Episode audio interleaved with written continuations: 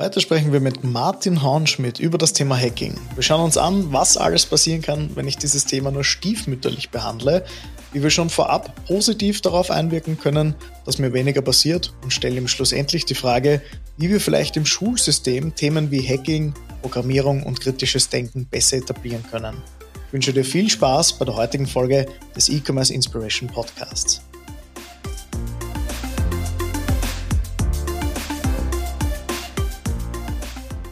Einen wunderschönen guten Tag, meine Lieben. Mein Name ist Thomas Leskowski und ihr hört gerade die nächste Folge des E-Commerce Inspiration Podcasts. Heute zu Gast der wunderbare Martin Hornschmidt. Martin, schön, dass du da bist. Danke für die Einladung. Grüß euch. Sehr, sehr gerne. Den lieben Martin habe ich vor circa, ich glaube, ein bisschen über einem Jahr damals bei den Fuck Up Nights kennengelernt, wo der Martin darüber gesprochen hat, wie eigentlich in der Praxis so das Hacking funktionieren kann. Und ich muss zugeben, ich war davon damals schon ziemlich begeistert und habe dann gesagt, Martin, komm bitte auch mal zu uns und sprich darüber. Fun Fact, bei dem Event, wo der Martin gesprochen hat, war ich selbst nicht da, weil ich damals krank war. Sehr schade. Allerdings sind wir gut in Kontakt geblieben und ich habe gesagt, Martin, jetzt mag ich mir den Vortrag aber auch mal anhören und zieh dich am liebsten in den Podcast rein. Dementsprechend sind wir jetzt hier und freue mich sehr, mhm. dass du mit dabei bist. Du bist aktuell Geschäftsführer von, du wirst das mal sicher gleich wieder ausbessern, Adversary. Fast, ja. Ähm, Fast. Adversary ist. ist äh, Adversary, äh, genau. Mhm. Perfekt.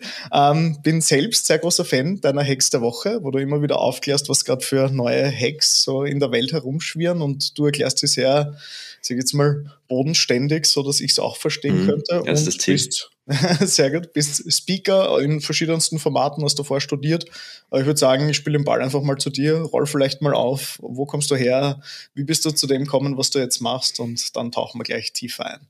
Mhm. Ja, angefangen hat meine Reise eigentlich in die IT mit, äh, wie bei so vielen, mit dem Computerspielen, glaube ich. ähm, wollte immer Spieleprogrammierer werden. Äh, bin dementsprechend dann auf äh, HTL in Oberösterreich gegangen. Äh, habe dort dann realisiert, dass Programmieren eigentlich jetzt nicht irgendwie Welten erschaffen ist, dass das ein anderer Job ist, sondern dass das Programmieren eigentlich äh, sehr, sehr äh, mathematisch fast ist. Ähm, aber trotzdem spannend. Habe dann Programmieren gelernt und ähm, da habe ich vor kurzem gefunden meinen ersten wirklich bitte unter Anführungszeichen zu verstehen, meinen ersten Virus programmiert. Ähm, wir haben damals gelernt, wie man eine Datei anlegt mit Programmcode. So eine simple Textdatei. Mhm. Und ähm, ich habe mir gedacht, was passiert, wenn ich mein bisheriges Wissen kombiniere und eine Schleife mache, die wiederholt immer wieder was ausführt und dann kann ich einfach mit einem Programm 10.000 Textdateien anlegen. Ähm, ist doch cool habe das gemacht und damit äh, unseren Rechner damals, der hatte 433 Megahertz, der ganz erste Computer, der war zum Bersten voll und hat nicht mehr funktioniert. Und ich habe mehrere Stunden gebraucht, diese Textdateien wieder loszuwerden, weil wie man Dateien löscht, programmatisch habe ich noch nicht gewusst. das heißt, ich habe händisch dann zehntausende Textdateien löschen müssen. Ähm, das waren so die ersten, der erste Schabernack, den ich äh, mit dem Programmcode angestellt habe. Ähm, ja, ein bisschen fast forward, habe dann äh, drei Jahre lang in einem Konzern programmiert, klassische Business-Software, ähm, sehr große Projekte, große Kunden und äh, das war mir aber zu wenig dynamisch irgendwie und habe mich dann entschlossen, studieren zu gehen. Und zwar ganz was anderes, Kommunikationswirtschaft. Da war ich auf der FH Wien. Ich glaube, du auch, gell? Na, aber ähm, FH Wiener Neustadt. Ah, okay. Passt. Aber steckt in Wien drinnen. ja, ähm, und dort eben, das war so BWL, Marketing, Werbung, ähm, Markenbildung, Schwerpunkt. Und dort habe ich sehr, sehr viel gelernt von dem, was ich heute in, in was man heute von mir öffentlich sieht. Und äh, kurze Ausflüge in der Werbeagentur gehabt, dort Newsletter programmiert und mich dann recht schnell selbstständig gemacht mit der Programmierung von eben Webseiten und auch Online-Shops natürlich. Äh, deswegen da mein, mein Bezug auch dazu. Das war hauptsächlich alles entweder Shopify oder WordPress. Aber ähm, dadurch, dass ich einen, einen Programmier-Background hatte, war das ein, ein guter Start in das selbstständigen Leben. Und äh, irgendwann ist es passiert, dass äh, eine unserer Webseiten gehackt wurde. Wir haben eine neue Webseite gebaut, bei uns am Rechner. Ähm, und wir haben die ins Internet gestellt, auf einen Testserver. Da waren keine Kundendaten drin. Das war auch noch vor der DSGVO. Auf jeden Fall, ähm, wie lange glaubst du, hat es dauert, bis, äh, bis die gehackt war? Von, die steht im Internet, bis wir kriegen die Info, dass wir gesperrt sind und dass die Webseite ähm, Sachen macht. Ich glaube, wenn du schon so fragst, war es ziemlich kurz. Ich, ich würde jetzt einen Tag schätzen oder so. Ja. Also vier Tage. Vier Tage, okay. Ähm, war trotzdem überraschend für mich. ähm, und die, ja, die hat, äh, glaube ich, Spam verschickt dann oder so. Ähm, und unser Hoster hat das natürlich gemerkt und hat gesagt, hey, ähm, löst das, sonst seid ihr gesperrt. Und äh, dann habe ich mich da ähm, sehr, sehr tief in das System eingraben müssen. Ähm, habe dann versucht nachzuvollziehen, was die mit meiner Webseite gemacht haben. Das war echt, ähm, und wer da draußen schon mal sowas erlebt hat, dass, dass irgendwie ein eigenes Projekt oder eigene Webseite gehackt wurde oder das eigene Unternehmen, ähm, da ist man plötzlich sehr, sehr verwundbar irgendwie. Das ist wie wenn das eigene Baby, ähm, da, wenn jemand das eigene Baby schlagt, ähm, um es ein bisschen äh, zu, plakativ zu, zu äh, formulieren, aber der, das war irrsinnig arg eigentlich. So, hey, wer macht das? Wie kann man das eigentlich tun? Oder, oder ja, habe dann ähm, sechs oder acht Stunden damit verbracht, irgendwie in den Logfiles rauszufinden, was die, was die mit unserem Baby gemacht haben. Und das war aber nicht keine negative Erfahrung für mich, sondern das war so, so cool, da so im Detail nachzuvollziehen, was da passiert ist und wie, wie die reinkommen sind, welche Dateien die angeklickt haben, was die, was die gemacht haben, wie das funktioniert, das System. Und ich glaube, das hat mir den Flow ins Ohr gesetzt, dass das erstens, dass es Hacking gibt, dass es, dass, äh, dass die Leute versuchen, ähm, Webseiten zu hacken, Unternehmen zu hacken. Und gleichzeitig habe ich dann auch realisiert, dass es ein Job ist und dass man das mhm. lernen kann. Und ähm, ab dem Moment habe ich eigentlich meine ganze Freizeit aufs Thema Hacking konzentriert und ähm, ich bin noch nicht am Ende des Kaninchenbaus angekommen soweit. Okay, mega, mega spannender Intro. Also einmal selbst den Pain erfahren mhm. und dann draufkommen, dass der Pain irgendwie ganz cool ist, so mehr oder weniger. Und dadurch eigentlich zu deiner eigenen Leidenschaft in dem Bereich gekommen. Sehr, sehr coole Überleitung. Ähm, wie ist die Reise dann weitergegangen? Also was macht man da für erste Schritte oder wie, wie hast du dich dem dann selbst auch beruflich mhm. genähert? Mhm. Hast du hast dich ausgebildet oder äh, mhm. taucht man in den Untergrund ab und lernt den Hacker kennen, so, wie man es aus Netflix kennt, mehr oder weniger? Wie, wie kann man sich so der, die, die ja. nächsten Schritte deinerseits vorstellen? Ich fürchte fast ein bisschen unspektakulär, bei mir zumindest. Ähm, also dieses, sagen wir so, ich bin ganz froh, dass ich nicht mit 16 draufgekommen bin, dass es äh, dass es diese Fähigkeit gibt und dass man das machen kann. Ähm, mein erstes Hacking-Buch, das mir damals empfohlen worden ist, das ich gekauft habe, da steht direkt in der Einleitung drinnen, seid vorsichtig, ähm, das ist wie die Macht in Star Wars. Du wirst versucht äh, werden, dass du das für, für deinen eigenen Nutzen einsetzt und so weiter und so fort. Ähm, aber bleib auf der, bleib auf der hellen Seite der Macht, weil du möchtest halt nicht dein Leben lang ja. über den Rücken schauen, äh, über die Schulter schauen müssen. Und ähm, so halte ich es auch. Also ich, mein Job ist so geil, ich kann so viel coole Sachen machen, ich kann so geil Research machen. Ähm, es besteht nicht der Need, irgendwas Illegales zu tun. Ja. Aber wie kommt man dahin? Ich habe dann überlegt, ähm, ein Studium zu machen. Da gibt es ein, äh, zum Beispiel ein sehr gutes Studium äh, sowohl in Hagenberg in Österreich als auch auf der FH in St. Pölten, IT-Security. Ähm, Kenne sehr viele Leute von dort inzwischen und äh, die Ausbildung ist top. Für mich war das aber nichts, weil ich habe ein funktionierendes äh, Webseiten-Business gehabt ähm, und mich hat es ehrlich gesagt das nicht interessiert, ähm, da wieder die Schulbank zu drücken für drei Jahre. Ähm, beziehungsweise dadurch, dass ich ja von der, von der, von meinem Studium her einen äh, Bachelor of Arts habe, ähm, kann ich nicht direkt ins Masterstudium IT Security einsteigen. Das heißt, das wäre eine Reise von fünf Jahren oder so gewesen. Ähm, da habe ich mich dann dagegen entschieden, ähm, habe aber recherchiert, so was gibt es für Zertifizierungen am Markt. Und ähm, das Thema E-Learning ist ja auch ein, ein riesiges, wie du, wie du mit deinem ähm, Online-Shop äh, schon auch schon äh, ein bisschen reingetappt bist. Und ähm, da gibt's inzwischen wirklich, wirklich gute E-Learning-Angebote, wo du hands-on wirklich Computer hacken musst. mhm. das darfst in dem bestimmten Netzwerk. Und ähm, da gibt es ein paar Zertifizierungen, die in dieser Branche sehr angesehen sind. Und ich habe mir die härteste technische rausgesucht, die ich finden konnte und okay. habe die gemacht. und äh, ja, genau. In der Zwischenzeit habe ich äh, auch Team aufgebaut. Wir waren dann zu dritt im Web Development und ich habe geglaubt, ich kann alles machen. Ich kann sowohl hacken, ähm, das Hacking-Business aufbauen, ähm, die Zertifizierungen machen, als auch eine, ich nenne es eigentlich äh, Web Development Agentur ähm, mhm. leiten. Das hat nicht gut funktioniert. Ähm, äh, das hat nicht gut funktioniert, weil ich einfach dann zu dünn gestreut war. Mhm. Und das äh, ähm, hat eine Weile gedauert, bis dass ich das realisiert habe.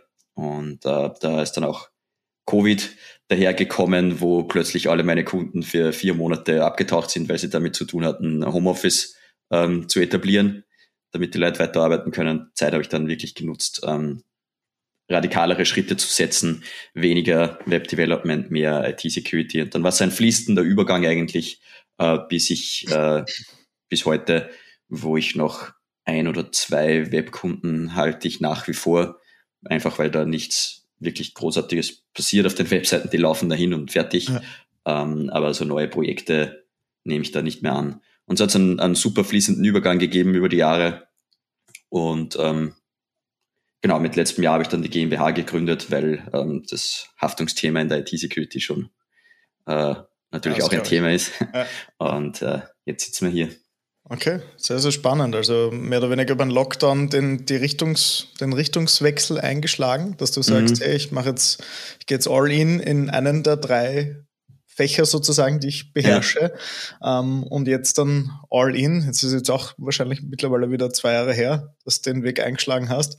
Ähm, wie siehst du so, wie kann man heutzutage, wo haben Betriebe ihre Schwachstellen, mhm. so mehr oder weniger? Ich will jetzt nicht sagen, wie kann ich jetzt einen Betrieb angreifen, soll jetzt kein, kein Hating-Talk werden, wie wir jetzt alle Betriebe vernichten können.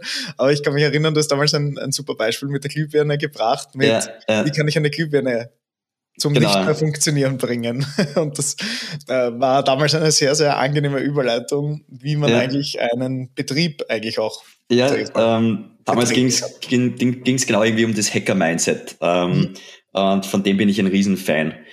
Da geht es genau darum, wir alle verwenden Systeme, wir verwenden Programme, wir verwenden eigentlich eben eh so triviale Sachen wie ein Lichtschalter.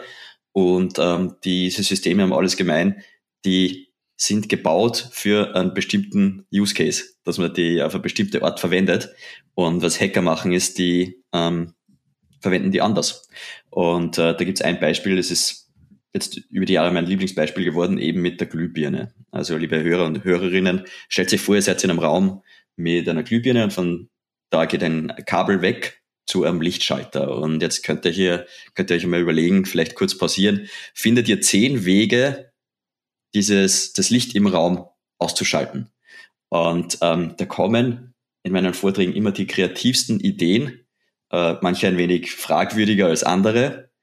Mein persönlicher Favorit zum Beispiel ist äh, die Stromrechnung nicht zahlen. Das dauert eine Weile, aber funktioniert auch. ähm, und äh, ja, Glühbirne kaputt machen und so weiter sind dann natürlich die Klassiker. Glühbirne abdecken ist zum Beispiel was, was immer sehr spät kommt.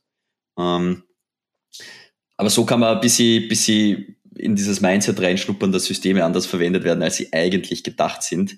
Ähm, wer wer ähm, Avatar The Last Airbender gesehen hat ähm, und ein Fan von der Serie ist, ich bin ein Riesenfan, ähm, dieses, äh, dieses Elemente äh, beherrschen, das die in der Serie haben. So fühlt sich das an, wenn man, wenn man hackt, nur halt mit Computerprogrammen und mit Computersystemen.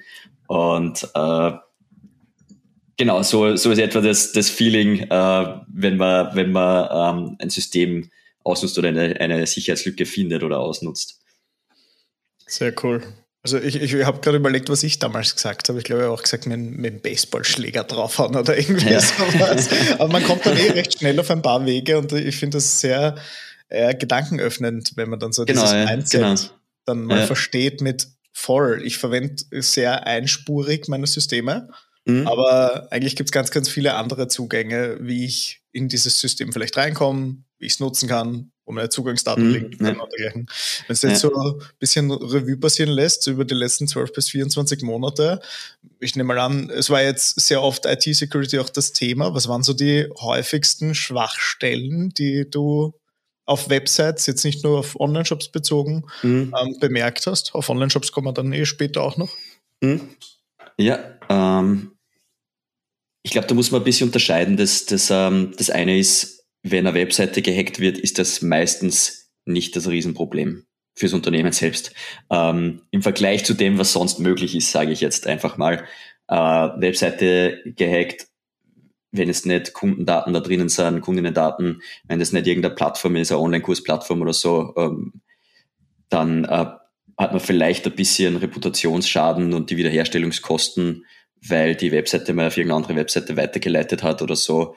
Ähm, das ist da, wenn es jetzt eine simple Visitenkarten-Webseite ist, nenne ich das jetzt einfach mal, wo drauf steht, das sind wir, das ist das Team und das ist unser Angebot.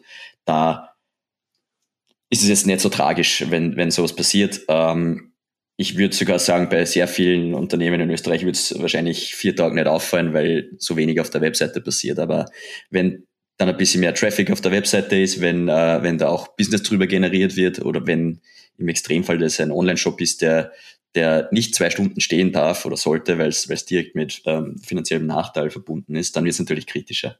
Mhm. Ähm, bei Webseiten, was, was immer das Ding ist, äh, ist das Thema Passwörter und das Thema Updates. Ähm, vor allem im WordPress-Umfeld macht eure Updates. Das ist ähm, etwas, wenn eine Lücke rauskommt in irgendeinem Plugin, dann wird die innerhalb von ein paar Stunden versucht auszunutzen. Also da hat es mal einen Fall gegeben von einem, zwar lustigerweise sogar ein DSGVO-Plugin, das hatte eine Sicherheitslücke, mit der konnte man einen einfach so einen Admin-User anlegen in der WordPress-Seite und ich kann mich erinnern, zwei oder drei Webseiten ähm, durfte ich dann bereinigen bzw. analysieren. Da war einfach ein Fehler im Plugin und irgendjemand hat das ausgenutzt, um hunderttausende Admins im deutschsprachigen Raum anzulegen auf Webseiten. Hat sich dann nie eingeloggt. Das heißt, es ist nichts gemacht worden damit. Das war, es war also eher einfach nur so ein bisschen ein, ein, ein Scare. Ähm, hey, was ist denn, was macht der Admin-User da? Den, den kennen wir nicht. Ähm, was machen die 1000 User da? ja, ähm, aber das zeigt einfach, wie wichtig das ist, dass man da jemanden hat, der schnell Updates machen kann und der ein bisschen die Übersicht hat, was sicherheitskritische Updates sind. Ja. Ähm, und äh, das ist so im Thema, beim Thema Webseiten immer ein Riesending. Ähm, Wenn es dann wirklich selbst programmierte Dinge sind und wirklich was ist, wo viel Geld drüber läuft, dann ähm, wird es natürlich kritischer, wenn da Sicherheitslücke drinnen ist.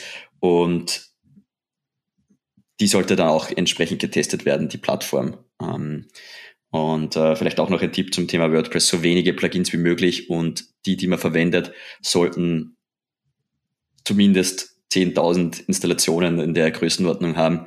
Ähm, ich weiß, es gibt Plugins, die machen genau das, was du willst, aber die haben 400 Installationen und du hast keine Ahnung, wer das programmiert hat, kann der was. Ähm, oder sie natürlich ähm, und was ist die Qualität von dem Ding. Und wenn du, ähm, wenn du da, habe ich Seiten gesehen, die haben 30 Plugins da aktiv, das wird dann irgendwann sehr, sehr schwierig, das sicher zu halten. Mhm, mhm. das ist ja schon ähm, auch so WordPress-Instanzen gesagt, also gleich mal mhm. Überleitung zum Thema Online-Händler. Merkst du, dass bestimmte Systeme häufiger betroffen sind im mhm. IT-Security-Bereich? Also alles, was ich jetzt selber hoste im Vergleich zu Cloud-Systemen mehr oder weniger. Ja. Wie, wie siehst du da so deinen Blickwinkel? Mhm. Ich habe vorher genau jetzt, jetzt großes äh, über das Thema Webseite geredet. Wenn der Betrieb selbst angegriffen wird, dann gibt es natürlich auch ein paar Sachen, die, man, äh, die in den letzten zwölf Monaten viel passiert sind. Und was sich da durchzieht, ist das, dass ähm, das Unternehmen Dienste im Internet hängen hat oder hängen haben muss, die man von außen sieht. Und was jetzt sehr viele Cybercrime-Gruppen machen, ist, die suchen Sicherheitslücken genau in diesen Diensten weil das einfach ein guter Einfallsvektor ist für, äh, für ähm, einen ersten Brückenkopf im Unternehmen. Ähm, da fällt mir zum Beispiel konkret ein, ähm, ein Hersteller von IT-Security-Software, die per Definition muss die im Internet hängen, sonst können die Leute nicht arbeiten. Und äh, da hat es eine Sicherheitslücke gegeben, wo man einfach so Admin werden konnte und Befehle ausführen auf dem Ding. Und äh, diese Sicherheitslücke ist rauskommen und natürlich innerhalb kürzester Zeit ausgenutzt worden. Und da, ähm, das äh, ist so ein, das sieht man recht häufig in letzter Zeit, dass äh, von irgendeinem VPN, von irgendeiner Security-Lösung, von irgendeinem E-Mail-Gateway oder was man alles da, da im Internet hängen kann, dass es da eine, eine Sicherheitslücke gibt. Und äh, dann muss man als Unternehmen relativ schnell reagieren, das Update einspielen und das, die ganze Sache lösen, bevor es dann wirklich, äh, wirklich zugeschlagen wird. Ähm, generell, glaube ich, ist das noch immer ein wenig ein Thema, das man noch nicht so beachtet. Ähm, ich habe das Riesenproblem in der IT-Security natürlich, dass wir sparen weder Geld, außer es passiert irgendwas, ähm, dann ist natürlich das Geld da, aber wir, wir, wir helfen schon, das ganze Ding irgendwie auch effizienter zu machen ähm, und so weiter und so fort. Aber im ersten Schritt kostet IT-Security Geld und Aufwand. Und ähm, deswegen gibt's immer die, die Tendenz, das Ding läuft eh. Ist, ist vielleicht ein generelles IT-Problem. Solange es läuft, schaut eh keiner hin. Aber nur wenn es kaputt wird, dann ist ein Riesenproblem. Und ja. ähm, ich glaube, da, das ist bei Online-Händlern äh, genau dasselbe. Ähm, wenn der Online-Shop läuft und der pfeift und da kommt Umsatz rein, ähm, warum soll man großartig was ändern? Vor allem, wenn das Risiko besteht, dass, äh, dass er was kaputt geht, wenn ja. man, wenn man ein Update macht oder ähnliches. Mhm. Okay, also es äh, entsteht der Need immer erst, wenn es zu spät ist, wenn ich das jetzt richtig Sehr, sehr oft, ja. Sehr, ja. sehr oft. Okay, ja, ist irgendwo nachvollziehbar. Also überhaupt mhm. als Händler, du bist dann mal happy, dass der Shop läuft. Äh. Ein Monat später ist er wieder weg. Genau, ja, es ist, es ist eh, ich verstehe es eh total. Das, äh, wir haben so komplexe Systeme, da sind so viele Rädchen, die da irgendwo äh, dabei sind. Und dass da man muss immer irgendwie irgendwo ein Feuer löschen und so weiter und so fort und dass man sich dann aber nur längerfristig irgendwie darum kümmert, dass die äh, IT-Prozesse passen, dass die IT-Security äh, hinhaut. Das ist natürlich dann, dann was, was immer ähm, eher das unsexieste To-Do ist am Ende des Tages. Und äh, ja, bis es dann soweit ist und dann hat man wieder ein paar Wochen oder ein paar Monate im schlimmsten Fall ein Riesenproblem und muss, äh, muss alles neu aufbauen. Und ähm, ich sage immer, die, die Kosten, die, deine IT sicher zu machen, die hast du sowieso. Der einzige Unterschied ist, ob du zwischendurch ein Incident hattest, ähm, wo alles kaputt worden ist oder wo du mal vielleicht zwei Wochen äh, keinen Umsatz gemacht, machen hast können oder, oder ähnliches. Ähm, du wirst, wenn irgendwas passiert, musst es sicher machen, sonst passiert es gleich noch einmal. Ähm, also warum nicht gleich? Mhm. Ja. Das ist so, aber ich verstehe es total, wir Menschen haben sowas nicht am Radar, wir sind betriebsblind, ähm, aber deswegen ist es eben dieses, ähm, dieses, äh, dieses Gegenchecken und sich selbst checken so, so wichtig. Das ist voll lustig, ich habe gerade voll die Parallele irgendwie zur äh, gesunden Ernährung irgendwie entdeckt. Ja, Dieses, ja. ich passe erst dann richtig auf, was ich esse oder was ich zu mir nehme, wenn es mhm. eh schon also zu spät ja. ist. Also bist jetzt dann nicht gestorben, aber du merkst, dass du irgendwo gesundheitliche Beschwerden hast und in dem Moment pfeift es dann. Ja, und ja. ein paar gibt es, die, die beginnen schon früher und mhm. kennen ihre Vorteile dadurch. Und dann gibt es welche, die sich, sage ich jetzt mal, ein bisschen länger Zeit lassen. Ja. Aber du, hast, du hast das gerade super gesagt. Ja. ja. bis jetzt noch nicht gestorben. Das ist so, so bis jetzt. Das ist ein Wahnsinn. Das werde, ich, das werde ich übernehmen. ja, ich finde, das ist leider ein sehr grausliger, aber irgendwo ja, realistischer Ansatz. Ja, ja. also da, die, die Parallele ist definitiv da. Ähm, und äh, je, je ist auch so, je älter man wird, desto schwieriger wird es natürlich, da ähm, Gewohnheiten zu ändern. Noch und, ein guter Vergleich, ja, voll. Genau, ja, und, und vor allem beim Unternehmen ist es ja dann auch so, wenn du, wenn du, ja. Äh, wenn du riesen Systeme hast, die dann irgendwie organisch gewachsen sind und du nie geschaut hast, dass das A sicher ist, dass das B alles zusammenspült, dass das, ähm, wenn du, wenn du das längerfristige da nie im Blick hattest, dann, dann endest du entweder mit Systemen, die ähm, veraltet sind, wo du nicht rechtzeitig äh, reagiert hast auf neue Gegebenheiten oder, oder ähnliches und du wirst immer mehr zum, zum Tanker, der sich nicht so schnell mehr, mehr wenden kann. Ja. Ähm, aber ja, soll jetzt keine, keine Angst machen, aber einfach ein gesundes, einfach eine gesunde Beschäftigung äh, damit, ähm, hin und wieder einfach mal zu schauen, okay, was haben wir für, für, für Gefahren zum Beispiel. Und man übersieht auch dann immer, man beginnt zum Beispiel mit ähm, Online-Shop, den baut man, keine Ahnung, auf, auf Shopify oder was auch immer, weil man möchte mal wissen, ob es funktioniert. Mhm. Dann, dann kommen da Umsätze und so weiter, man, man wächst, man wird größer, dann möchte man vielleicht doch spezielle Sachen haben, dann baut man den auf WordPress oder direkt Magento und ähm, das Unternehmen wird ein anderes, weil der Online-Shop funktioniert, ähm, andere Prozesse und so weiter. Aber dann muss man auch nochmal die Runde zurückdrehen und sagen, okay, passen die Systeme eigentlich noch für uns? Ähm, das, das ist so jetzt weniger aus, dem, aus der IT-Security, sondern mehr aus meiner, meiner ähm, generellen IT-Erfahrung. Mhm. Ist auch generell ein Unternehmensberatungsthema, glaube ich. Mhm, also genau, ja. sich zumindest einmal im Jahr Gedanken zu machen, ob das, was ich aktuell verwende, noch. Zeit, nicht nur zeitgemäß ist, aber auch für mich als Unternehmen irgendwo passend genau, ist. Weil wenn ich ja. bis jetzt mit Excel-Listen, äh, keine Ahnung, meine Teilnehmer bei den Events verwaltet habe, vielleicht wird es an der Zeit, dass man irgendwo eine Automatisierung einführt, die ja. einen vielleicht ein bisschen effizienter arbeiten lässt ja, und dergleichen. Aber du hast jetzt auch schon gesagt, also viele beschäftigen sich zu spät mit dem Thema. Jetzt vielleicht auch ein bisschen aus meiner eigenen Brille gesehen. Wie kann man sich zu diesen Security-Themen selbstständig weiterbilden, die mhm. man auch versteht. Also wenn ich jetzt, keine Ahnung, meine Mom ist äh, schon über 60, wenn die jetzt mhm. liest, ähm, ja, bitte installieren Sie sich eine Firewall und ein Virusprogramm, gehen Alarmglocken los.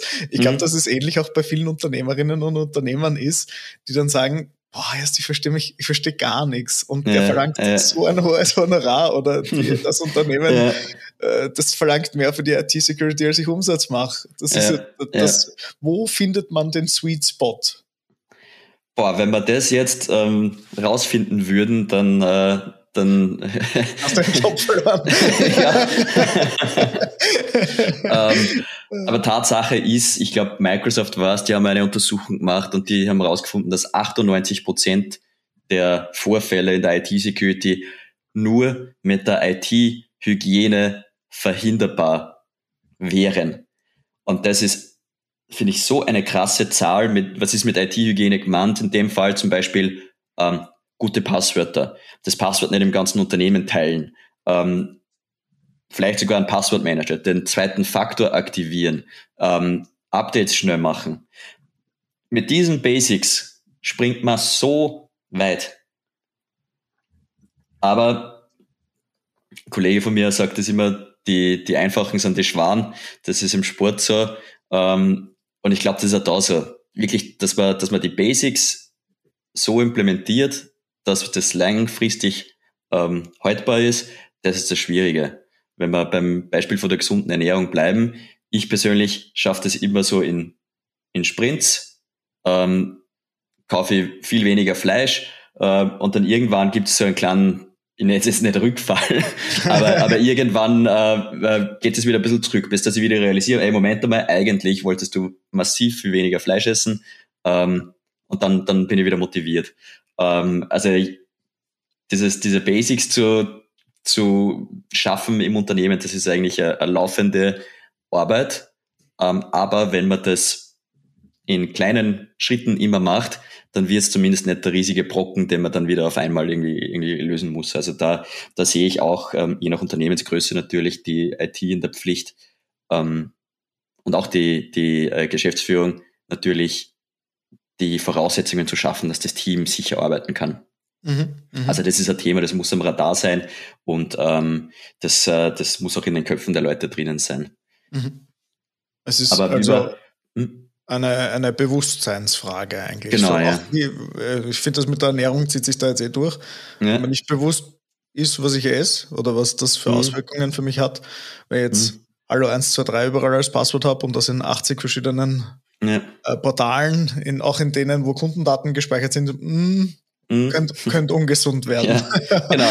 Aber um auf die Frage zurückzukommen, wie kann man sich das äh, leicht verständlich äh, sehr, sehr schwierig, sehr, sehr schwierig. ähm, ich meine, wenn's, äh, wenn man Unternehmen hat, dann äh, ist man es eh gewohnt, auf Experten zurückzugreifen. Das macht man für die Steuerberatung, das macht man für rechtliche Themen. Ähm, warum nicht auch für IT-Themen? Und ähm, wenn ich mit Anwälten rede, verstehe ich genauso wenig.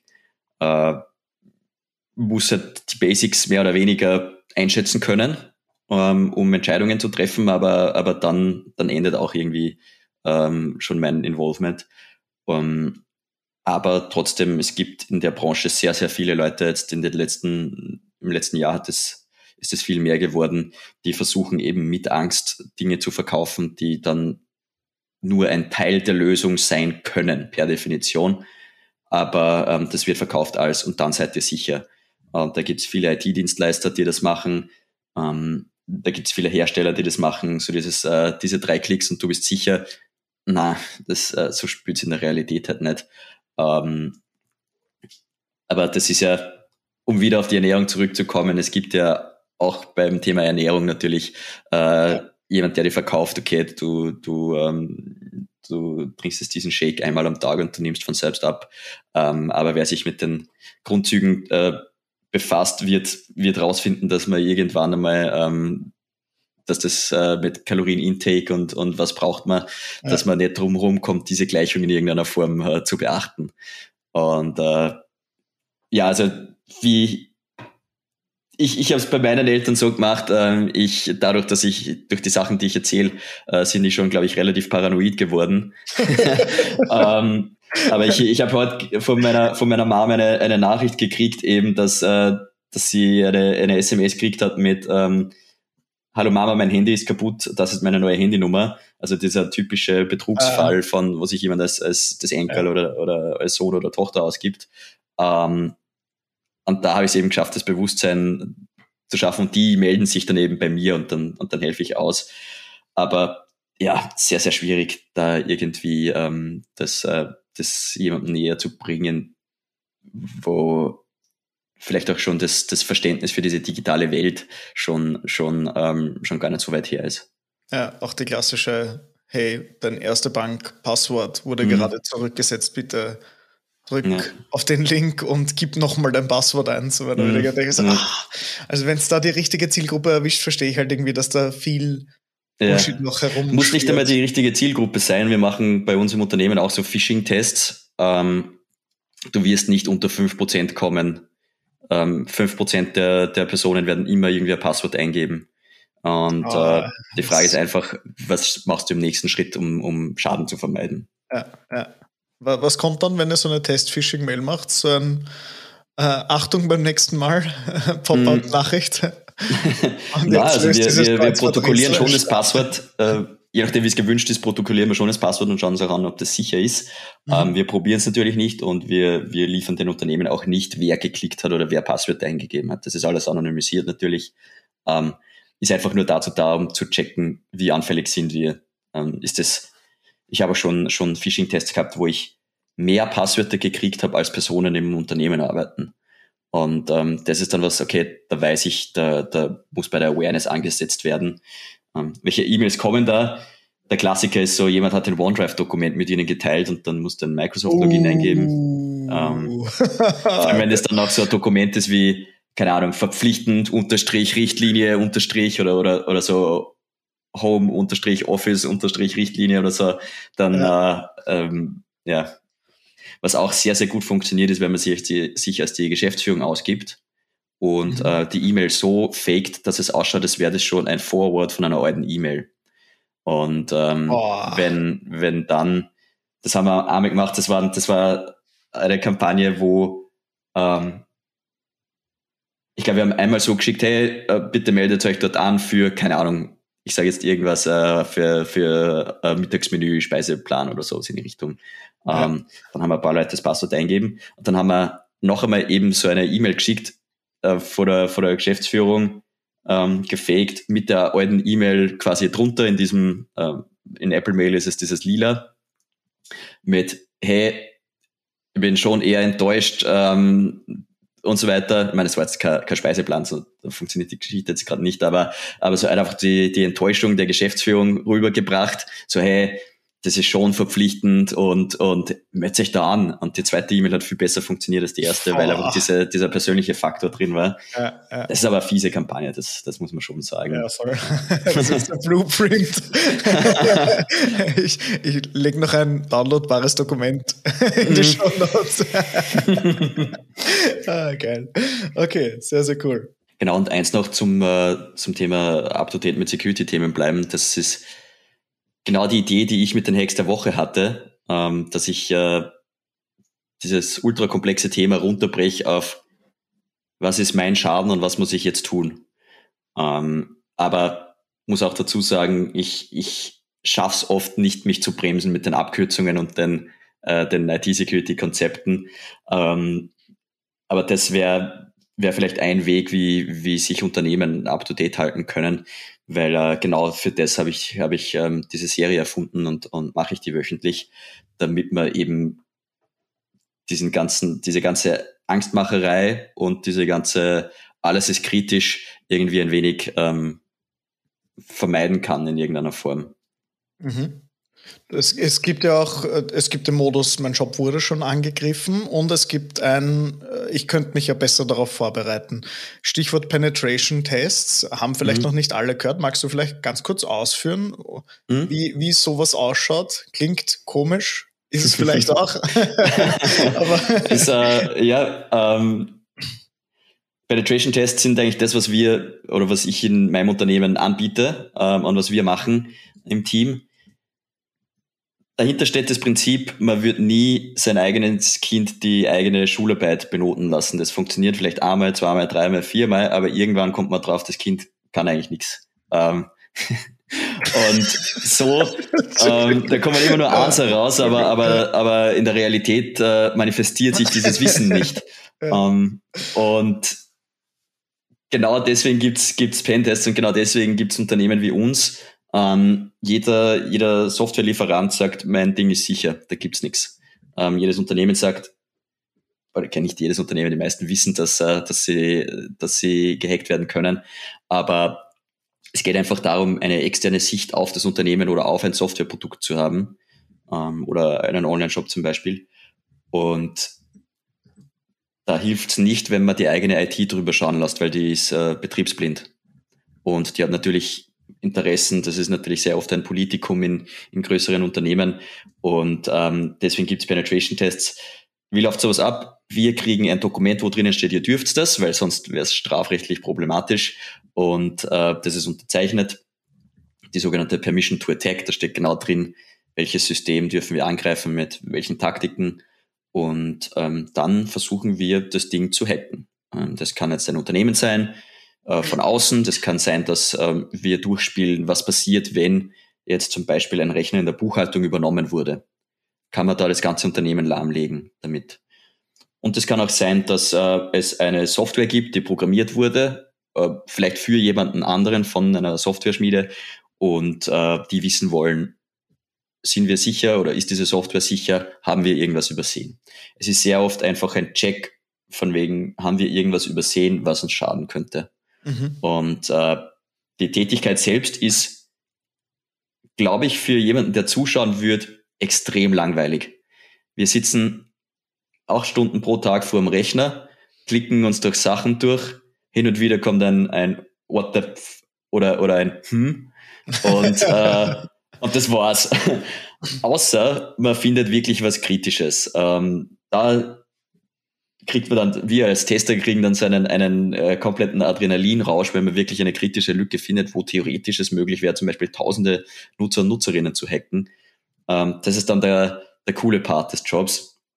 Ultimativ, was am Ende des Tages rausschaut, ist ein Report für unseren Auftraggeber, wo drinnen steht, einmal in der Executive Summary, das ist das Risiko, ihr ihr seid relativ sicher, ihr seid, äh, wir haben fünf Wege gefunden, das Unternehmen zu hacken oder ähm, ja, alles, was wir gefunden haben, ist eigentlich äh, so ja, mittelkritisch, also jetzt äh, nichts, wo man sofort reagieren müsste. Und dann geht's ins Detail. Das ist dann meistens schon für die Technik geschrieben, die man dann, das kann man dann weiterleiten an einen IT-Dienstleister oder an die IT-Abteilung oder an die Devs. Ähm, da steht dann drinnen, was ist die Schwachstelle, die wir gefunden haben, wie kann man die ausnutzen und wie kann man das lösen, dass es in Zukunft nicht mehr ausnutzbar ist oder, oder ähm, äh, gefährlich ist. Mhm. Und das ist eigentlich so das, das ganze Prinzip. Ähm, und vielleicht, äh, um ein Beispiel aus der, aus der Online-Shop-Welt zu, zu nehmen, ähm, Ledger, das sind so Hardware-Wallets für, für deine Kryptowährungen. Die haben einen Online-Shop gebaut auf Basis Shopify, haben da eine Agentur beauftragt und ähm, wie sich herausgestellt hat, hat die Agentur einen Fehler gemacht und zwar haben die ähm, beim Kontaktformular und beim äh, Bestellen sind diese Kunden, Kundendaten in ein System äh, übertragen worden für Newsletter-Marketing und für diese ganzen transaktionalen E-Mails. Und ähm, was die Agentur aber falsch gemacht hat, ist, äh, die haben das, äh, ich glaube, es war das Kontaktformular, ähm, so konfiguriert, dass das Ding natürlich die Daten irgendwo hinschickt, in einer CRM oder, oder Newsletter-System. Und das funktioniert so, dass es da einen, einen Schlüssel gibt und äh, du darfst nur mit dem Schlüssel quasi da Daten reinschreiben in dieses CRM-System. Ähm, dieser Schlüssel war aber falsch konfiguriert oder hätte nicht öffentlich sein dürfen. Der hat nämlich ermöglicht, alle Daten auch auszulesen. Und ähm, so ist die gesamte Kundendatenbank von Ledger in die Hände wow. von Cyberkriminellen äh, gekommen. Und ich meine, wenn du bei Ledger bestellst, hast du Kryptowährungen das ist klar, sonst würdest du nicht bestellen. Ja. Ähm, und du hast sehr wahrscheinlich viele davon, weil sonst würdest du nicht ein Hardware-Wallet kaufen, um die wirklich mhm. sicher zu verwahren. Das heißt, ähm, alle Personen, die da drin sind, kann man annehmen, haben viel Kryptowährung. Ja. Ähm, und das hat dann zur Folge gehabt, dass die richtig, richtig gute E-Mails gekriegt haben, die so ausgeschaut haben, als wären sie von Ledger und da sind viele Leute gehackt worden durch diese, durch diese Phishing-E-Mails. Einfach nur, weil der Online-Shop falsch konfiguriert war mhm. und über dieses Kontaktformular es möglich war, die gesamte Datenbank abzuziehen. Und das ist etwas, wo ich sage, dass ähm, 99 Prozent der Pentests finden sowas. Okay. Und, und reporten das sofort als kritisches Finding, ähm, hey, nennst das offline ähm, und rotiert den Schlüssel und schaut, ob das nicht schon jemand ausgenutzt hat. Ja. Ähm, wenn man es wirklich konkret den Online-Shop ähm, testen lässt. Und das ist genau das, wofür Pentests da sind. Wenn das ein, ich verstehe, das ist was, das ist jetzt auch nicht günstig, aber wenn ein gewisser Schaden entstehen kann oder wenn schon ein gewisser Umsatz über einen Online-Shop zum Beispiel läuft, dann äh, kann es durchaus sinnvoll sein, einmal die Konfiguration von dem Ding gegen zu checken. Mhm, ähm, mhm. weil Fehler passieren, das ist menschlich und darum macht es einfach Sinn, die Situation so aufzubauen, dass es jemanden hat, der ein persönliches Interesse daran hat, diese Lücken aufzudecken und zu melden. Und das sind in dem Fall wir als Pentester. Mhm, die Ernährungsberater. Ge genau, ja. um wieder bei dem Thema zu sein. Okay, ja, nein, ich fand super, äh, auch wie du gesagt hast, ähm, vom Kind die Schularbeit verwässern und es kommt nur eins heraus. Das äh, mache ja selber Online-Shop-Tests und viele mhm. sind der Meinung, ja, wir wissen eh, was falsch rennt. Und das ist so, ja, ja wenn du deine Sachen kennst, eh klar, dass ja. du weißt, was nicht funktioniert. Aber dann eben, wie du sagst, der Blick von außen ist ganz anders. Genau, ja. genau. Auch, auch muss man auch dazu sagen, ähm, sehr oft wird es in einem Unternehmen nicht geglaubt. Also es, ja. es gibt auch Pentests, die machen wir eigentlich nur, damit die IT endlich was in der Hand hat, äh, um das Budget zu kriegen für die Maßnahmen, wo sie eh wissen, dass sie die umsetzen ja. wollen. Ja, ähm, den Konzernen. Aber, Sicher. Genau, ja. ja. Genau, ja. Also ich glaube, das Geschäftsmodell auch dieser großen Beraterbuden ist, äh, sie verlangen viel Geld, dass man das Offensichtliche sagt, ja. das intern eh sehr wahrscheinlich bekannt ist, aber das einfach einen anderen Stellenwert hat, wenn es jemand absurd teurer von, keine Ahnung, ähm, äh, äh, Accenture oder wie sie alle heißen, äh, sagt. Grüße gehen raus. Grüße gehen raus, ja. Sehr gut. Ähm, passt. So, jetzt noch mega viele Fragen, aber ich hätte mir gedacht, ich, ich nehme vielleicht noch ein, ein paar mhm. ausgewählte. Du hast jetzt gesagt, Penetration Test wäre jetzt die, die Vorwarnung sozusagen. Mhm. Was ist, wenn die Warnung zu spät kommt und wir jetzt tatsächlich, ich sage mal, Online-Shop, WooCommerce, Shopify, whatever, ja. ähm, aufgesetzt haben und ich komme nicht mehr rein in meinen Admin. Wo, mhm. Gibt es die Notrufnummer von dir? 155? Oder ähnliches? Das wäre eigentlich, das ist eigentlich eine richtig coole Idee. es gibt, es gibt ja da, äh, so, so Notfallnummern. Ähm, ah, okay. Sind es, sind es aber eher wirklich für so Ransomware-Befall, also wirklich für die großen okay. Sachen, wo das ganze ja. Unternehmen steht. Ähm, für gehackte Webseiten ist mir keine bekannt.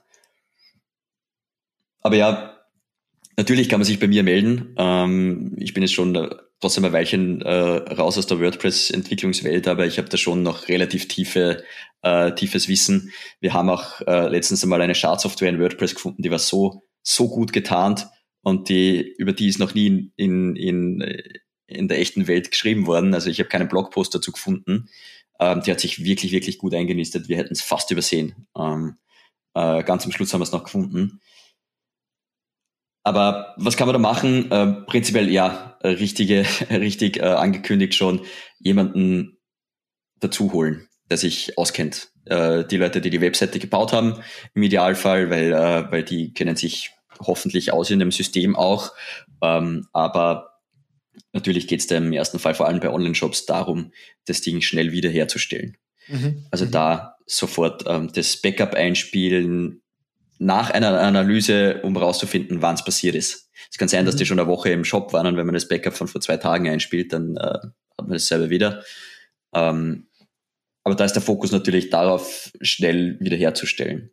Mhm. Was ich trotzdem machen würde, ist alles wegsichern. Das heißt, einmal die Datenbank ähm, einen Export machen und alle Dateien, die es da gibt. Ähm, einfach, weil man dann im Nachhinein das analysieren kann. Und alle Logfiles ähm, die, auf die man, verfüg, die man verfügbar hat, einfach um im Nachhinein analysieren zu können, was wirklich passiert ist. Mhm. Ähm, genau, dann aus dem, aus dem Backup wiederherstellen, das es ähm, hoffentlich gibt. Oder in den seltensten Fällen kann man am offenen Herzen operieren und das Ding so wieder hinkriegen. Würde ich nicht empfehlen, nur bei den trivialsten ähm, Angriffen, weil die Chance ist sehr hoch, dass die irgendwo versteckt sind noch und ähm, dann, dann, ja, Selber Spiel vielleicht so machen. Genau, ja, dann kann man das selber Spiel noch einmal machen. Dann. äh, genau. Okay. Und genau, dann, jetzt, dann auf jeden hm? Entschuldige, nein, ich wollte jetzt sagen, wenn du jetzt so ein Blueprint für jemanden mitgeben wollen würdest, wäre das jetzt aus dem, was du jetzt gesagt hast, ich sage jetzt mal, mit dem Website, den Website-Entwickler im Handy einspeichern. Das wäre vielleicht ja. der erste ja. Punkt, weil ich nämlich nicht mehr in die Mails reinkomme. Ja. Ähm, Backups jederzeit einspielen, wenn geht. Zwischendurch wahrscheinlich genau, ja. auch Zwischenspeichern auf externe Medien, dass man da. Genau, halt genau, das Thema Sicherungen auf jeden Fall angehen. Automatisiert, täglich, wenn, wenn am Online-Shop viel passiert. Ähm, und auch Backups testen. Es gibt den Begriff des Schrödingers Backup. Man weiß nur, ob man Backup, Backup hat, wenn man mal versucht hat, das wiederherzustellen. ähm, ein Backup, das man nicht wiederherstellen kann, ist kein Backup, sondern ja, ähm, Beschäftigungstherapie. Genau, gesammelte Daten in einem Dokument. Genau, ja, genau. Und das Backup auch bitte nicht am selben ähm, Host liegen wie die Webseite selbst, weil ja. äh, auch dann kann es komprimiert werden, äh, kompromittiert werden, gelöscht werden und so weiter und so fort. Ähm, also da gewisse Sachen muss man im Vorhinein machen, Backups ähm, und so weiter, damit man überhaupt wiederkommt. Mhm. Ähm, man möchte nicht dann irgendwie in der Situation sein, zu, äh, keine Ahnung, die, die Development Bude anzurufen und zu fragen, hey, habt ihr nur irgendwie einen Stand von vor einem Jahr von diesem Online-Shop, weil uns ist ja. alles abhanden gekommen. ähm, okay. Sendet auch das falsche Signal an die Kunden und Kundinnen. Ähm, was mein nächstes Thema wäre, sehr wahrscheinlich sind dann eben Kunden, Kundinnen-Daten abgeflossen, wenn wenn es wirklich ein heftiger Hack war im Online-Shop. Das heißt, da ist man sofort natürlich im Bereich der DSGVO. Mhm. Und ähm, da muss man dann, ich glaube, 72 Stunden hat man Zeit, das zu melden. Da muss noch nicht die komplette Analyse fertig sein, aber zumindest einmal melden, dass es einen Vorfall gab.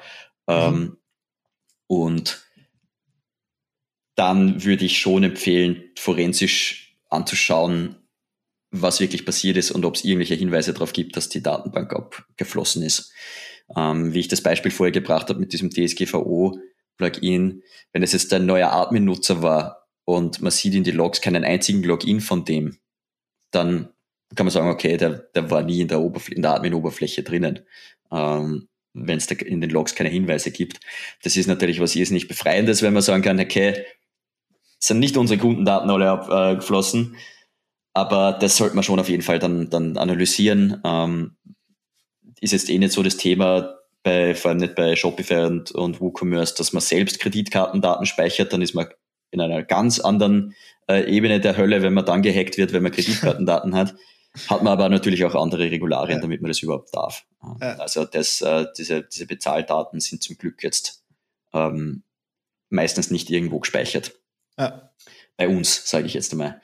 Was aber auch schon sein kann, ist, wie es bei Magento der Fall war, ist, dass, äh, dass sich die dann eingenistet haben im Shop und man hat es nicht gemerkt.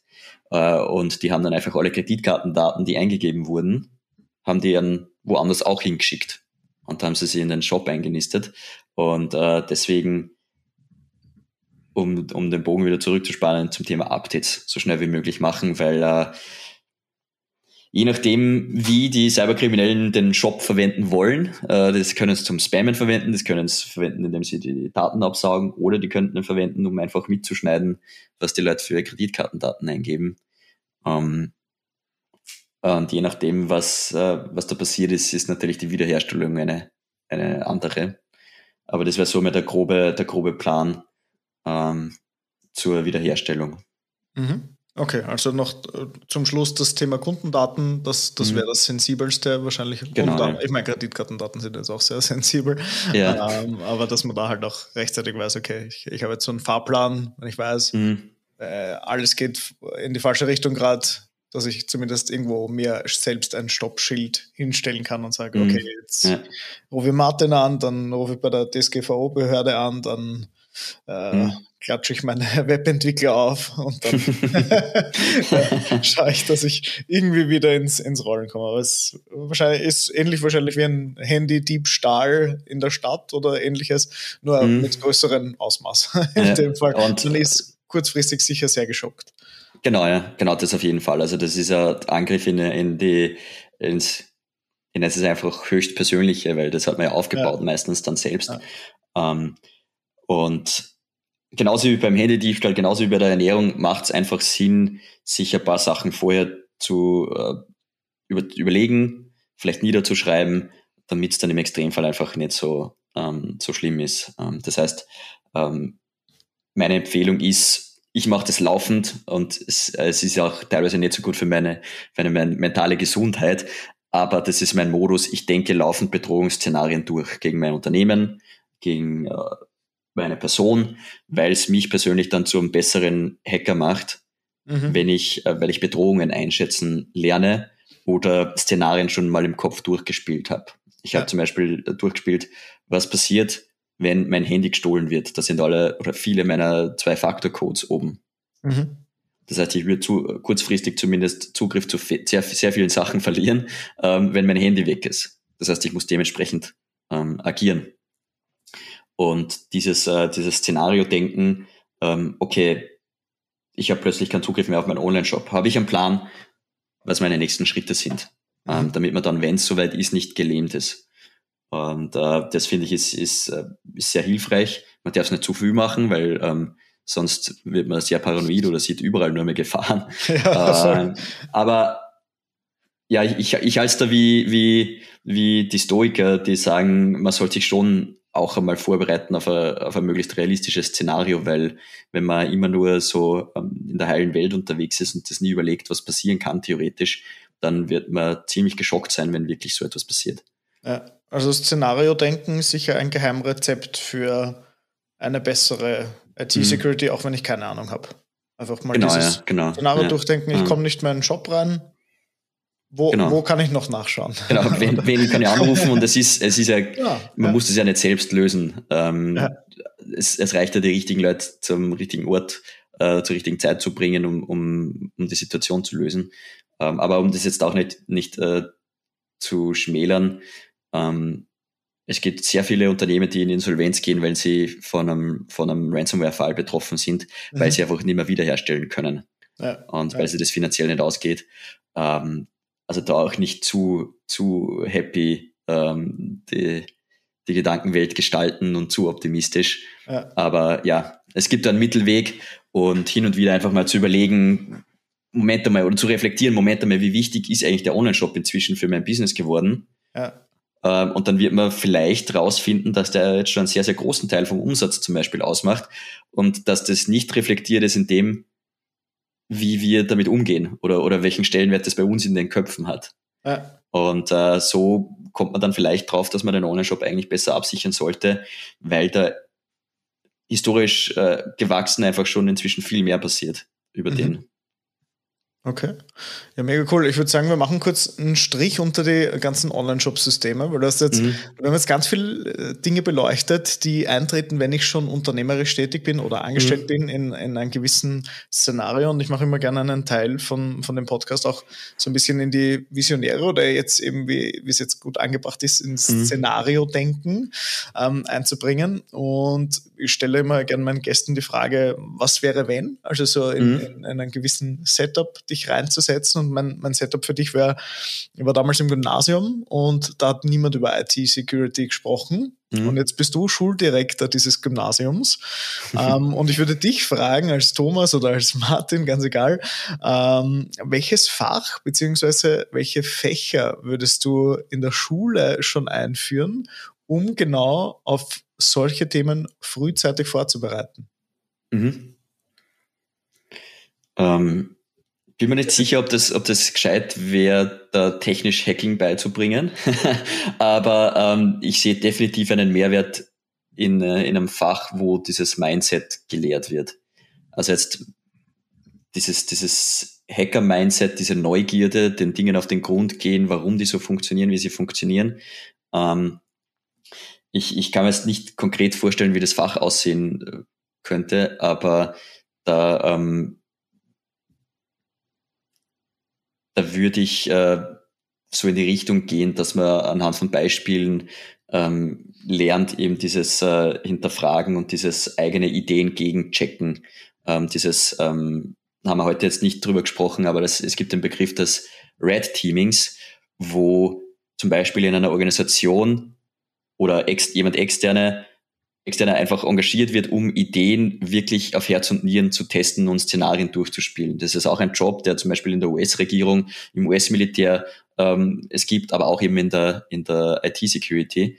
Und dieses Mindset ist irrsinnig wertvoll. Man hat eine Idee und dann nimmt man eine andere Sichtweise ein und checkt die Idee gegen die Realität. Kann das funktionieren? Was wenn? Ähm, ich wüsste jetzt nicht, wie dieses Fach ausschauen kann. Vielleicht, dass man, dass äh, ähm, eine Gruppe ein, ein Projekt äh, ausarbeitet und die andere Gruppe dann äh, ausarbeiten muss, wie dieses Projekt schiefgehen könnte. Und mhm. dann äh, verkehrt man die Rollen. Ähm, ich glaube, das, das hätte einen Mehrwert. Bin mir nicht sicher, ob Gymnasium schon die richtige Altersgruppe ist für das. ähm, und von der technischen Seite natürlich Programmieren. Das ist so eine super Kraft und das ermöglicht so, so viel. Ähm, das, das muss in die Schulen, überall. Ähm, und zwar mit guten Lehrern und Lehrerinnen, die das, die, die das äh, rüberbringen können, was das für eine Superkraft ist und was das ermöglicht, wenn man das kann.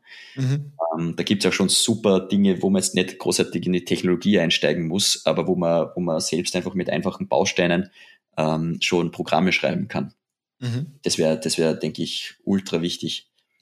Baustein KI auch mit eingedacht? Also du, du sagst jetzt mhm. die, die, Power der Programmiersprache. Ich glaube, wenn wir in zehn Jahren vorspulen, ist mhm. dieses Selbstprogrammieren können, glaubst du, noch so super relevant mhm. oder programmiert es eine KI? Oder ist die KI schon gehackt? dass das, was du rausbekommst, ja, ich, ich, ich war, ich war, gehackt ist. Ich war Anfang August äh, auf der DEFCON, auf der größten Hackerkonferenz äh, der Welt und dort hat es ein AI-Village gegeben, wo wir tatsächlich die modernsten AI-Systeme versucht haben zu hacken. Ähm, schaffen wir es, Kreditkartendaten, die da hinterlegt sind, das Ding dazu zur Preisgabe zu bewegen und so weiter ja. und so fort. Ähm, äh, das nur, nur als Anekdote. Aber AI sehe ich da auf jeden Fall auch drin, aber eher in Richtung Medienkompetenz, weil es ist heute schon möglich, die Bilder und die Texte so gut mit AI zu generieren, dass ein Mensch das nicht mehr unterscheiden kann, der nicht nachprüft. Ja. Der nicht kapiert, okay, was will dieser Text von mir? Möchte mir der schaden? Möchte mir der ein bestimmtes Weltbild ähm, zeigen?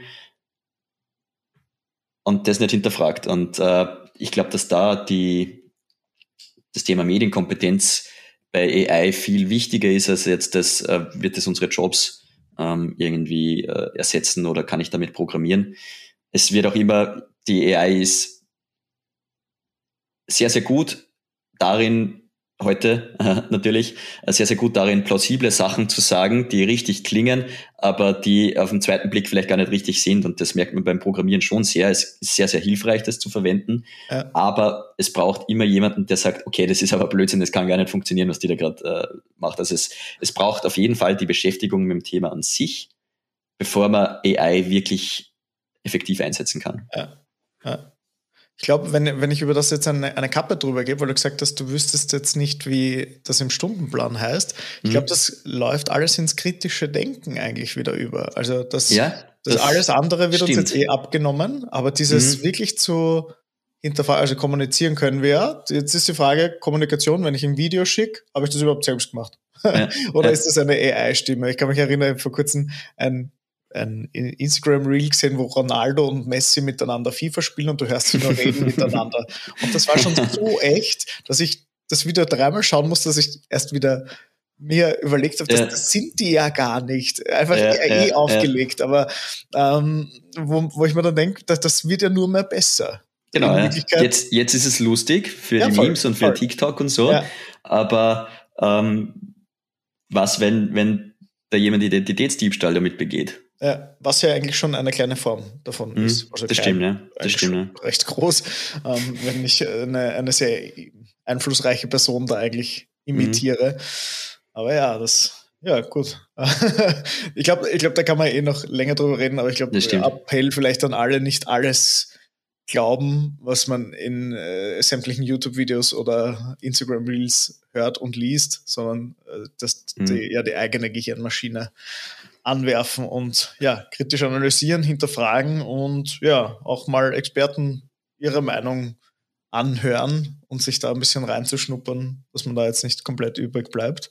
Ähm, bleiben wir vielleicht in der Schule. Welches Schulbuch wurde noch nicht geschrieben? Ähm. Penetration Tests, erste Klasse. Ja, Hacking, Hacking for Babies. Hacking Wobei ich glaube, das gibt es sogar schon. Ähm, Biohacking. ähm, da würde ich, da würde ich eigentlich sagen, ein Buch für Lehrer und Lehrerinnen, wie man diese technischen Fächer spannend macht. Ich glaube, das fehlt noch. Ähm.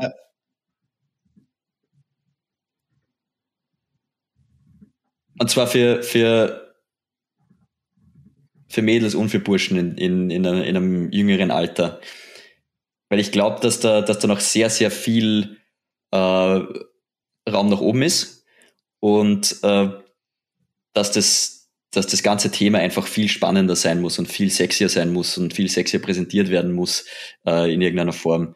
Ähm, weil so ist es, äh, meine subjektive Sicht der Dinge oder, oder wie es bei mir auch war, äh, so ist es so, dass die Leute, die in irgendeiner Form die, die Nerds, die Computer gespielt haben, sondern die, die in die, in die HTL gegangen sind, weil äh, gesagt worden ist, du sitzt dir gern vor dem Computer, mach es mit Computern und dann haben sie realisiert, was Programmieren eigentlich ist. Ja, voll. ähm, und, Realitätsschock. Ja, und ich glaube, dass da, dass da viel Raum nach oben ist, äh, auch didaktisch einfach ähm, diese Dinge näher zu bringen.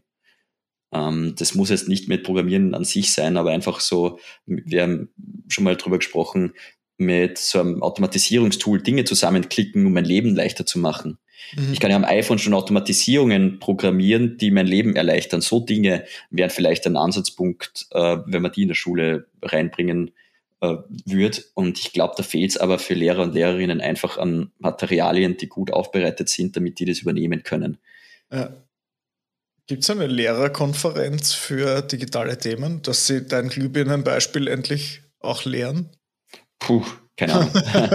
ähm, ja, spannend eigentlich. Ich wäre dabei. Ich würde ich würd gerne einen Vortrag halten, ja, weil ich, ich finde das Thema richtig, richtig wichtig. Ja, ja voll. So eine ehrenamtliche Aktion für Lehrer, um ihnen, äh, ja, ich sage jetzt mal, das Unternehmertum ein bisschen näher zu bringen, vielleicht auch. Das ist eigentlich ein cooler Ansatz. Ich muss ich jetzt kritisch hinterfragen, ob das natürlich auch Sinn macht, aber ich kann, kann mir schon vorstellen, dass, dass das Zukunft hätte. Okay, gut. Mhm. Das heißt, das Buch wird nicht für die Schüler geschrieben, sondern für die Pädagogen und Pädagoginnen, genau, dass ja. die das besser beherrschen. Weil wahrscheinlich, wenn das Kind gehackt wird, kann es der Lehrer nicht lösen. wahrscheinlich nicht. Ne? okay, cool. Äh, ja, zwei abschließende Fra Fragen. Beginnen wir mal mit der ersten. Was inspiriert dich heute noch so an, an deinem Hacking-Thema? mhm. da dran zu bleiben? Oder denkst du irgendwann, jetzt habe ich Microsoft schon gehackt, was soll noch kommen? um, ähm, ich glaube, ich bin jemand, der irrsinnig gerne Sachen nachjagt. Um, ähm, ich habe es gemerkt, ich habe, äh, glaube ich, sieben oder acht Jahre Webseiten programmiert. Und dann war ich irgendwie an einem, an einem Punkt, wo ich vom Skillset her nicht mehr viel Raum nach oben hatte, irgendwie in dem Bereich. Und ich glaube nicht, dass mir das jemals passieren kann in der IT-Security, weil dieser Kaninchenbau so, so tief geht. Also was mich immer noch inspiriert, ist, ich habe jede Woche was Neues vor mir und kann meinen, meinen Detektivsinn ausleben. So, ah, okay, das ist spannend. Jetzt gehe ich da mal nach. Und dann, dann lande ich stundenlang in einem Rabbit Hole. Dann kommt wahrscheinlich eh raus, dass das nix war. Aber ich habe es gelernt dabei. Und ja, ähm, das finde ich so, so cool nach wie vor, dass äh, dass das die Tätigkeit von außen schaut irrsinnig fad aus. Ich schaue mir vier Stunden äh, Quellcode an. Aber wenn ich dann irgendwas finde, dann, dann dieser Jagdmodus, der sich aktiviert, das ist, das ist irrsinnig cool. Ja. Und ähm, auch diese, ich finde, der Job oder diese Branche ist das Näheste, das man als Nerd äh, kriegt zum Geheimagenten. Also du hast das plötzlich mit Hacking-Gruppen, mit organisierter Kriminalität zu tun. Ähm, du, du schützt die Systeme von deinen Kunden und einfach so, das ist so, so diese, diese Grenze oder diese, diese Nähe zu Agenten-Thrillern oder, oder sage ich jetzt einfach mal so, diese Nähe zu, zu ähm, Thema Kriminalität, wo wirklich Impact ist, wo man äh, in der IT-Security auch Unternehmen einfach schützen kann, dass, die, dass es die morgen noch gibt oder dass man helfen kann beim Wiederaufbau, dass die möglichst schnell wieder einsatzfähig sind, weil da hängen Leben dran, äh, jetzt nicht literally, sondern halt einfach ja. Ähm, finanzieller Natur, eben die Leute haben Jobs, Familien und so weiter. Das ist was, das inspiriert mich an der, an der Branche, diesen, diesen Impact, den man sofort haben kann, wenn man, wenn man in der Branche unterwegs ist. Mhm. Der, ich habe versucht, schon wieder eine Überleitung zu der, zum Körper zu machen. Ich habe gedacht, Martin Haunschmidt, das Immunsystem der IT-Security. Ja, er hat das wirklich in, in irgendeiner Form ein Immunsystem. Ja. Genau, wenn es gut funktioniert, rennt's Leben leibend. ja. ja, so. Und der Großteil hat gesagt, bis jetzt noch nicht gestorben. so, solange es funktioniert, lebst du. Ja. Okay. Ich hoffe, den Podcast hört sich mal wer an, wenn ich nicht mehr bin. Sehr gut. Gut. Ja, Martin, ich würde sagen, wir, wir sind schon über eine Stunde hinaus. Ich, ich glaube, das war schon mal ein sehr guter Deep Dive, wenn wir definitiv ja, auch ja, nochmal wiederholen. Das ist sehr, sehr spannend. Vielleicht noch kurz abschließend äh, für, für Zuhörer, Zuhörerinnen und Zuhörer, wie kann man denn bei dir am Laufenden bleiben? Wo, wo finde ich überhaupt die Hexte Woche? Weil ich kenne mhm. die ja schon, aber vielleicht ja oder die Zuhörerinnen noch nicht. Die sind hauptsächlich auf äh, LinkedIn zu finden, aber ich lade sie alle auch auf YouTube hoch. Ähm, das heißt, äh, wer jetzt hier zuhört, gerne einfach eine LinkedIn-Anfrage schicken. Ähm, nicht folgen, gern, gern wirklich den, die Connection. Ähm, dort poste ich die immer und eben auf YouTube. Ansonsten, ja, Twitter äh, bin ich auch unterwegs, aber hauptsächlich lesend, äh, Mastodon ebenfalls lesend. Ähm, also da LinkedIn oder, oder YouTube. Okay, passt. Gut, Martin. Ja, und ähm, die, die Kanäle heißen so wie ich. Also. ähm, ich habe das nicht, äh, nicht irgendwas überlegt. Einfach Penetration Boy. okay. äh, ich glaube, jetzt rutschen wir in die falsche Branche. ja, oh mein Gott. ja, gut. Ja, wunderschöner Abschluss. Tief gegangen in diesem ähm, wunderbaren Podcast mit dir. Äh, Martin, vielen lieben Dank für die Einblicke in alle möglichen IT-Security-Themen, was man tun kann, wenn es soweit ist, was man vielleicht präventiv machen kann. Vielleicht haben viele auch gehört, was jetzt Penetration-Tests sind, was vielleicht auch äh, die Pädagoginnen und Pädagogenseite für ihren zukünftigen Job tun könnte. Und ja, mhm. freue mich sehr, dass du da mit dabei warst und vielen lieben Dank für deine Einblicke. Danke dir.